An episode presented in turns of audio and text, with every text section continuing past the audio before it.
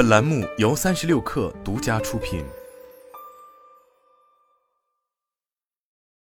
本文来自界面新闻。飞书管理层在近期的内部会议上透露，飞书国内业务短时间内无法实现盈利，业务重心将转移至海外市场，重点在日本、东南亚、欧洲等地区发展。截至发稿，飞书官方未回应这一消息。目前，国内企业办公市场竞争已经非常激烈，飞书与钉钉、企业微信还有较大差距，其把重心转移至竞争对手还未深入涉足的海外市场，有助于缓解飞书当下用户增长和商业化的压力。作为字节跳动的内部办公工具，飞书于二零一九年四月先推出面向海外市场的版本，五个月后正式面向国内市场发布。飞书主打的优势是高效协作，在应用中集中了即时沟通、日历、音视频会议、在线文档、云盘、多维表格等多个功能。最近两年，飞书在国内持续拓展互联网、游戏、新能源汽车、餐饮等领域的客户，但整体业绩并未达到预期。据飞书内部人士透露。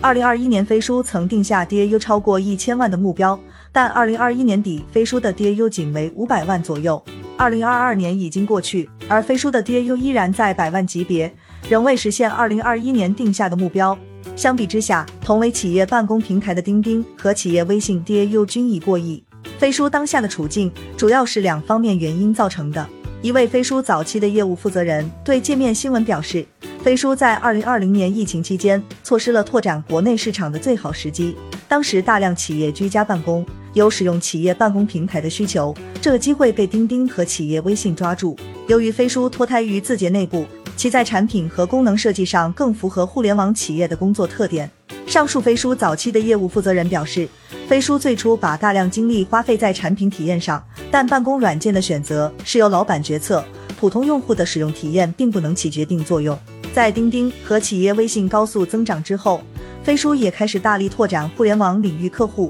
但把能做的客户全部做一轮之后，飞书 DAU 还不到百万，而且出现了一段时间的增长停滞，因为大部分目标客户都已被钉钉和企业微信瓜分。此后，飞书内部意识到拓展大型企业客户才能拉动 DAU 快速增长，于是把重心转向华润、三一重工等员工规模数万人的大型传统企业。上述业务负责人参与过其中一个大型传统企业的适配工作。他表示，这些企业的工作模式、协同需求等和互联网公司完全不同。飞书团队几乎是从零开始理解企业的各种需求，为其定制开发功能。这种服务模式需要一个非常庞大的飞书团队来服务客户，造成了飞书组织团队的臃肿，也增加了其运营成本。截至今年十月，飞书团队规模已超过八千人。而 DAU 更高的钉钉和企业微信团队规模不到飞书的一半。据界面新闻了解，在全员会上，飞书管理层也强调了去肥增瘦。目前，